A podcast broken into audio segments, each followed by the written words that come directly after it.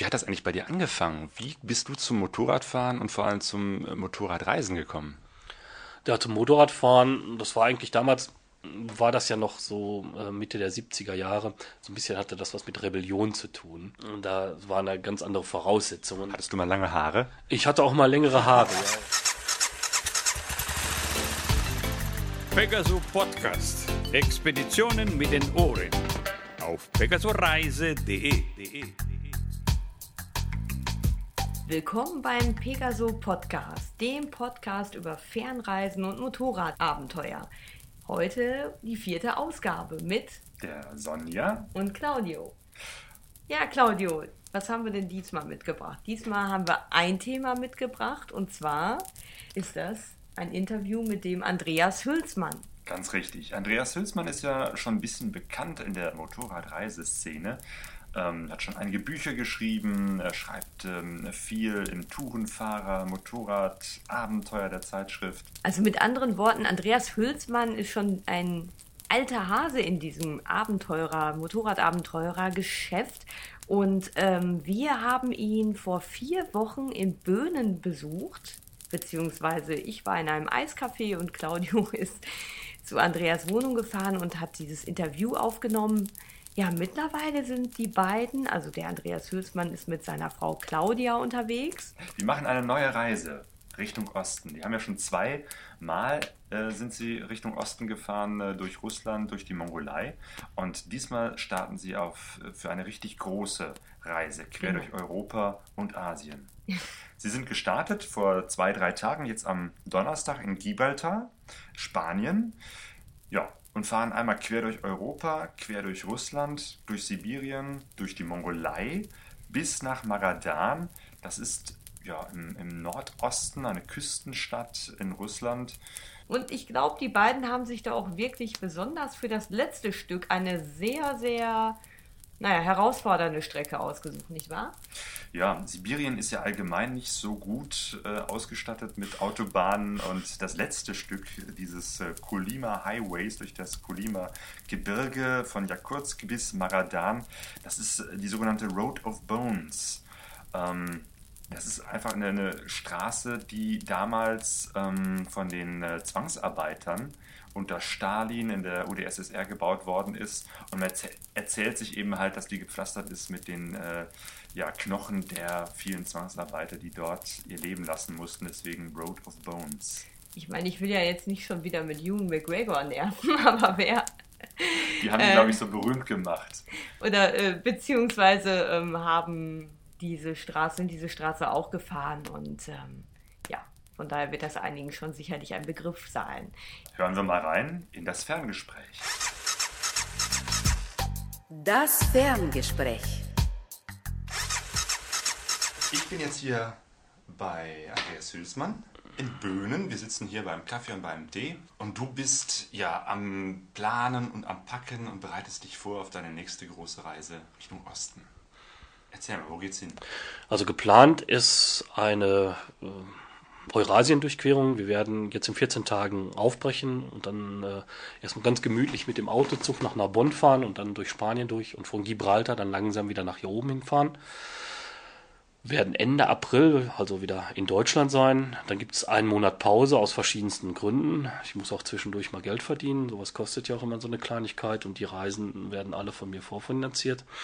Und Ende Mai zum Travel-Event von Touratech werden wir dann von Touratech losfahren und äh, dann Richtung Osten fahren. Die Reise soll diesmal bis Magadan gehen. Äh, geplant ist auch Kamtschatka, aber ob das wirklich dann hinhaut, das wird man vor Ort sehen, wie wir die Motorräder von Magadan wegkriegen und was in Vladivostok sich ergibt und wie teuer der Flug nach Kamtschatka ist und so weiter. Das muss man halt erstmal dann vor Ort sehen. So die Grobplanung. Also grob, ganz mal vom Westen bis ganz Genau, vom Südwesten zum Nordosten, den ganzen Kontinent durch, vom Atlantik zum Pazifik oder wie man es auch, auch nennen will. Du hast schon äh, zwei größere Reisen Richtung Osten hinter dir, äh, durch Russland, äh, durch Sibirien, in die Mongolei. Was fasziniert dich so sehr am Osten, dass du jetzt ein drittes Mal dahin fährst?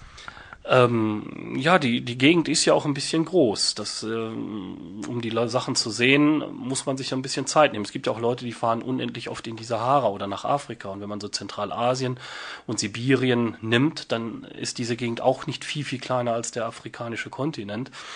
Und äh, was ich da gerne noch sehen möchte, ist einfach die Ursprünglichkeit dieses Landes. Äh, es hat sich so viel getan seitdem, äh, seit Glasnost und äh, Perestroika. Das haben wir selber bei den, bei den beiden Reisen gesehen, 2006 und 2009, wie sich da Russland schon gewandelt hat. Die machen einen riesigen Sprung. Und äh, ich würde das ganz gerne nochmal so in der Ursprünglichkeit sehen. Und jetzt diese Reise auch nochmal die Road of Bones. Wir wollen die Sommerroute fahren, also die, die eigentlich nicht mehr benutzt wird. Und da habe ich mit einigen Leuten gesprochen, die im letzten, in der letzten Zeit da mal gefahren sind. Und da gibt es einen Engländer, den Walter Colbatch, der sagte, das kann man vielleicht noch zwei, drei Jahre fahren, die Brücken werden nicht mehr instand gehalten. Dann werden einige Brücken weg und dann kannst du halt nicht mehr herfahren. Dann kannst du nur noch den großen Highway nehmen. Mhm. Obwohl groß ist da auch relativ. Wobei, also im Vergleich jetzt zum Beispiel zu Südamerika oder Afrika, stelle ich mir das äh, auch äh, etwas vom Klima her ungemütlich vor. Ähm, wie, wie kommst du damit zurecht? Mit dem Klima, mit den Menschen, mit der rauen russischen Seele? Ja, ein Riesenvorteil ist zum Beispiel, dass Claudia Russisch spricht. Sie kann es zumindest lesen und äh, sie kann auch sich unterhalten, also keine tiefschiffenden Gespräche, aber sie kann mit den Polizisten schon mal so ein bisschen verhandeln und tun und machen. Ist nicht immer ein Vorteil, wenn man die russische Sprache spricht, schon gar nicht an der Grenze. Darum sagt Claudia auch immer, an der Grenze wird gar nicht russisch gesprochen, spricht sie auch kein Wort. Das macht die Sache viel, viel einfacher. Ähm, die Russen selber sind sehr, sehr herzlich. Mhm. Das ist, äh, wir haben zum Beispiel mal ein Atlas geschenkt gekriegt, ein Autoatlas von Leuten, die sich einfach tierische Sorgen gemacht haben, dass wir uns im weiten Sibirien verfahren. Gut, in dem Ding hat Brezhnev schon geblättert, aber immerhin, ne, die wollten, die kamen aus Jakutsk, also die haben wir dann kurz hinter Moral getroffen. Die hatten noch einige Tage zu fahren. Aber die waren so in Sorge, dass wir da in Sibirien verschütt gehen, damit wir dann auch den Atlas haben, haben sie uns den geschenkt. Es gibt auch Leute, Russen, die schenken dir Geld. Du stehst an der, an der Straße oder machst irgendwo eine Pause im Café, dann kommen die da an, gucken sich die Motorräder an, dann sagen sie mal Malazui, also Helden, wenn man denen erklärt, wohin man fährt. Und dann greifen die in die Tasche und greifen einem zum Beispiel 100 Rubel, also 3 Euro. Das ist durchaus in Russland nicht unüblich, obwohl für einige Leute sind 100 Rubel da schon eine Menge Geld. Ne?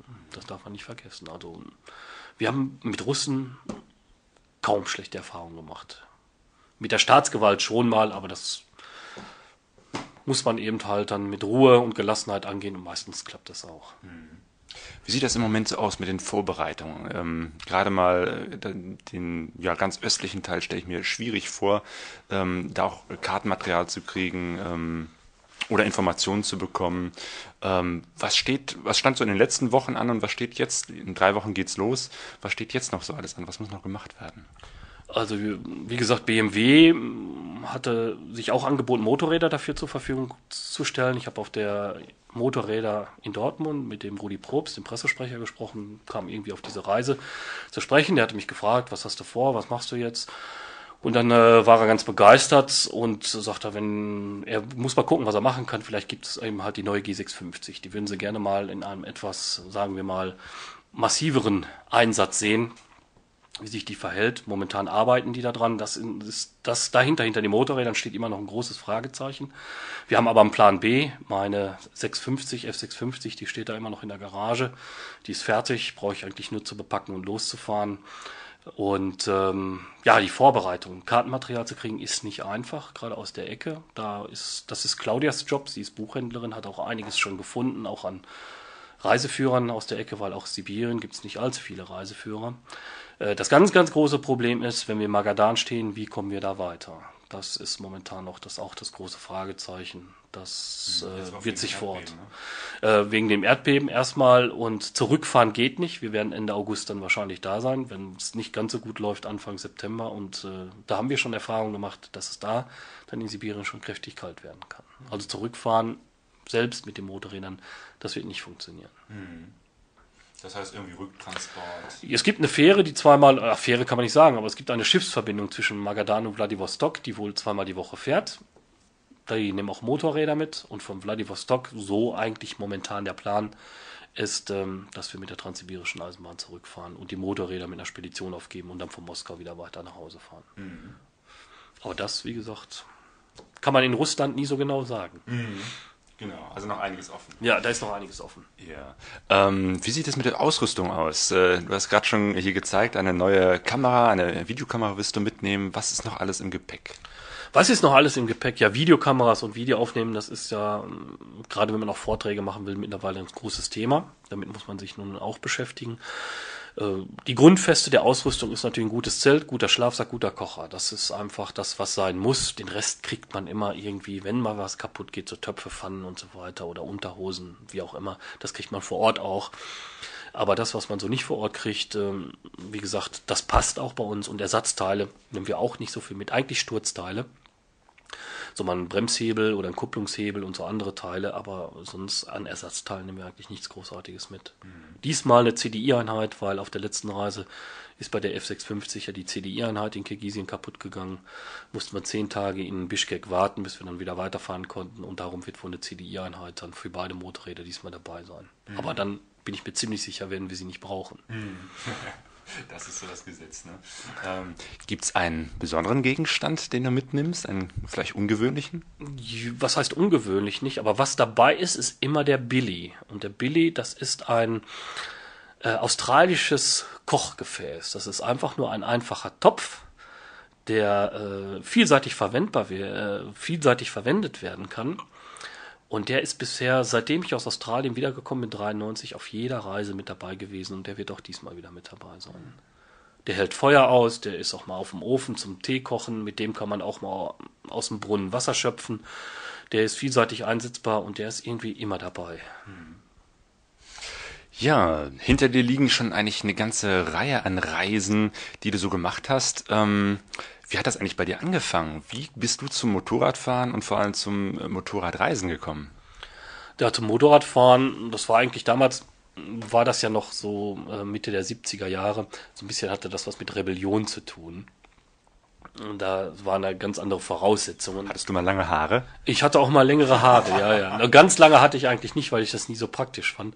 Aber seitdem ich mich äh, legal auf zwei Rädern bewegen darf, mache ich das eigentlich auch. Angefangen mit einem Mokik, mit einer MK2, mit einer Herkules.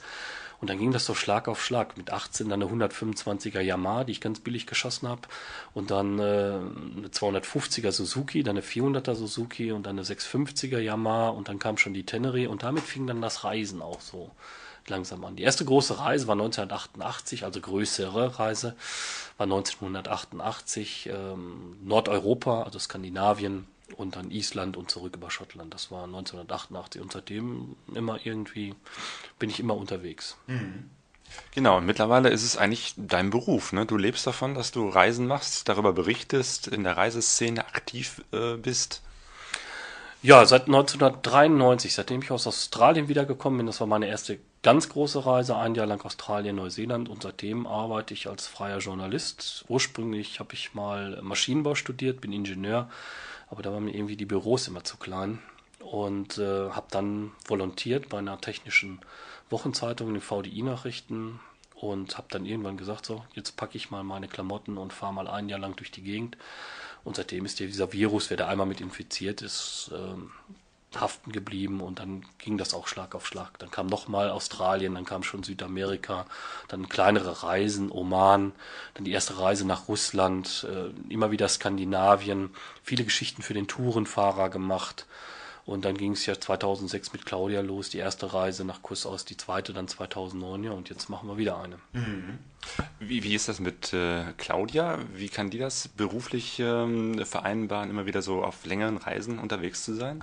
Ja, Claudia ist Buchhändlerin und arbeitet hier im örtlichen Buchladen eigentlich so auf 400 Euro Basis und hat da keinen festen Vertrag. Wenn sie rechtzeitig Bescheid sagt, ich bin dann und dann nicht da, äh, von dem und dem Zeitpunkt, dann klappt das eigentlich auch. Ne? Bisher immer noch. Das ist ja auch so eine große Frage. Irgendwann wird sich das ihr Chef vielleicht nicht mehr angucken, aber momentan funktioniert das noch und äh, dieses Jahr hat es zumindest auch geklappt.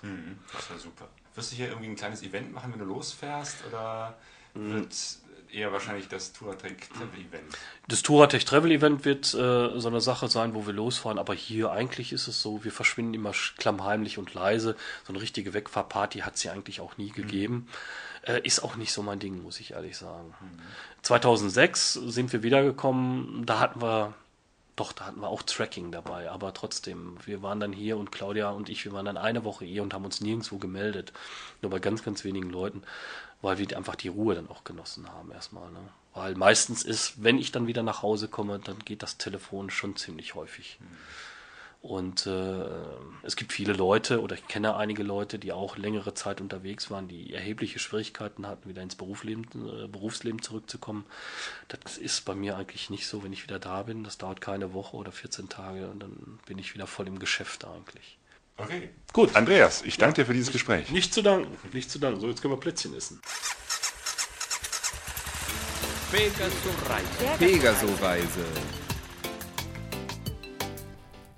Ja, nach dem äh, Interview ähm, sind wir noch ein bisschen ins Plaudern gekommen. Dann kam noch die Claudia Hülsmann dazu und und du hast gesagt, die haben ja auch Haustiere, ne? die sie jetzt äh, für die Zeit alleine gelassen haben. Genau, eine Katze und zwei Frösche.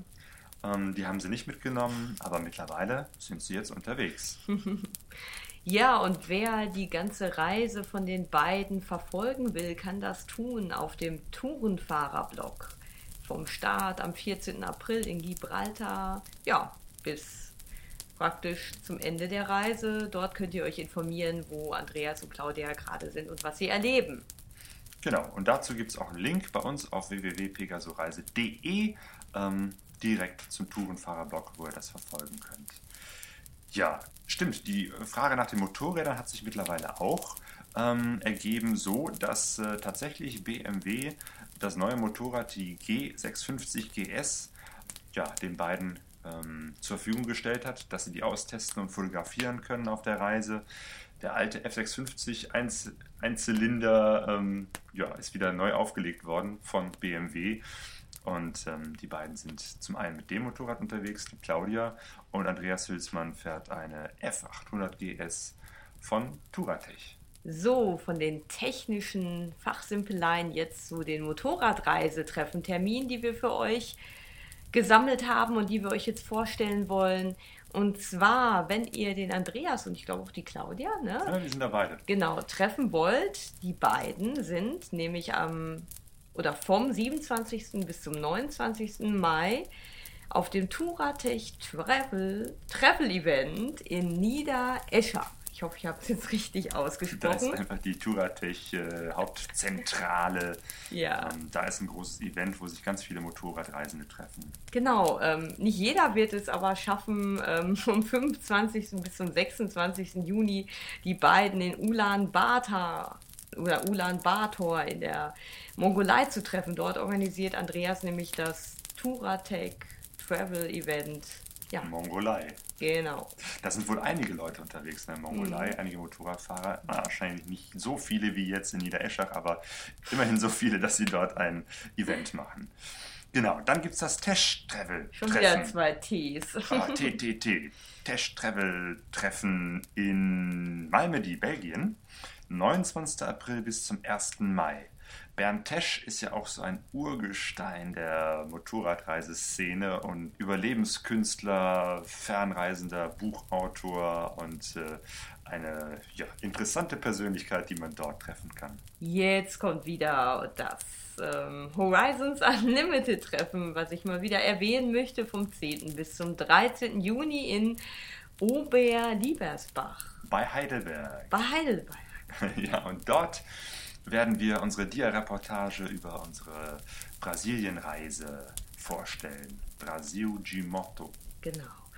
Und als letztes haben wir noch das MRT Treffen in Gieboldehausen. 2. bis 4. September, wie der Name schon sagt, in Gieboldehausen. MRT steht für Motorradreisetreffen. Gut, ähm, dass du sagst. nur, dass man Bescheid weiß. Genau. Ja, die Saison ist eröffnet und es gibt ganz viele Möglichkeiten, Gleichgesinnte zu treffen. An einem richtigen Lagerfeuer genau. oder an genau. vielen richtigen Lagerfeuern, genau. Ja, und jetzt kommen wir nochmal zu dem Gewinnspiel. Und zwar hatten wir ein Buch von Erik Peters und haben gesagt, die fünfte E-Mail, die wir bekommen von euch, ähm, die Person bekommt dieses Buch. Und wer war das? Jodo aus Emmendingen wusste die Lösung Cologne Shanghai. Das war die Reise und das war das Buch von Erik Peters. Da gab es auch wieder eine ganz lustige ähm, Vernetzung, oder? Ja, Erzähl doch ja, mal. ja. Es, ähm, wir haben das natürlich auf unserem Blog Pegaso-Reise veröffentlicht. Hier, Jodo hat das Buch gewonnen. Und einen Tag später schreibt mir der Panni von den äh, Gradvagabunden ähm, von äh, Folge 3, die, das Interview. Ähm, ja, das ist der Vater von Simon, seiner Partnerin. Und jetzt habe ich langsam das Gefühl, dass unser Podcast unterwandert wird von äh, der ganzen Familie und Freundeskreis von Panni und Simon und Erik Peters. Die kennen sich ja alle untereinander. Ähm, ich vermute mal, dass jetzt demnächst eine E-Mail kommt, wo rauskommt, dass Andreas Hülsmann in Wirklichkeit der Großonkel vom Erik Peters ist oder irgendwie so etwas. Ja, wer weiß, die Motorradreiseszene in Deutschland ist halt sehr überschaubar. Ja, Das macht es aber auch wieder sehr ja, gemütlich und ähm, persönlich und familiär. und genau. familiär. Ja, So. Wir brechen morgen auf nach Frankreich natürlich mit dem Motorrad. mit dem Motorrad. Ähm, Von Paris nach Thésée, von der Hauptstadt äh, in das Kloster in Burgund, wo wir dann zu Ostern sein werden. Ein ganz besonderes Osterfest. Ja, eine kleine Reise, ähm, nichts Besonderes, aber immerhin mit Ritzel. ja, wir haben wieder ein Ritzel an unserem Motorrad. Das ist gar nicht mal so schlecht, so etwas zu haben. nein. Ähm, weil das ist mir kürzlich verloren gegangen. Mehr dazu findet man auf einem alten Eintrag auf unserem Blog pegasoreise.de. Dort werden wir auch ein bisschen vielleicht was über diese äh, Frankreich-Fahrt ähm, berichten. Und im nächsten Monat, im Mai, gibt es wieder einen neuen Pegaso-Podcast. Aber ich glaube, diesmal äh, sagen wir besser nicht ein Datum voraus, sondern sagen einfach, äh, schaut rein. Äh, ihr könnt das ja hier abonnieren äh, per E-Mail oder RSS-Feed und dann werdet ihr schon erfahren, wann es den nä- nächsten Pegaso-Podcast gibt. Dann war es das für heute und wir sagen Tschüss, nochmal Tschüss auf Französisch. Salut. Salut und frohe Ostern. Genau. sind alle auf der Reise, doch keiner weiß, wohin es geht. Alle auf der Reise. Wir sind alle auf der Reise, diese Zeichen. Wir sind alle auf der Reise, alle auf der Suche, die Sehnsucht ist unser Motor. Wir kennen uns nicht. pegasoreise.de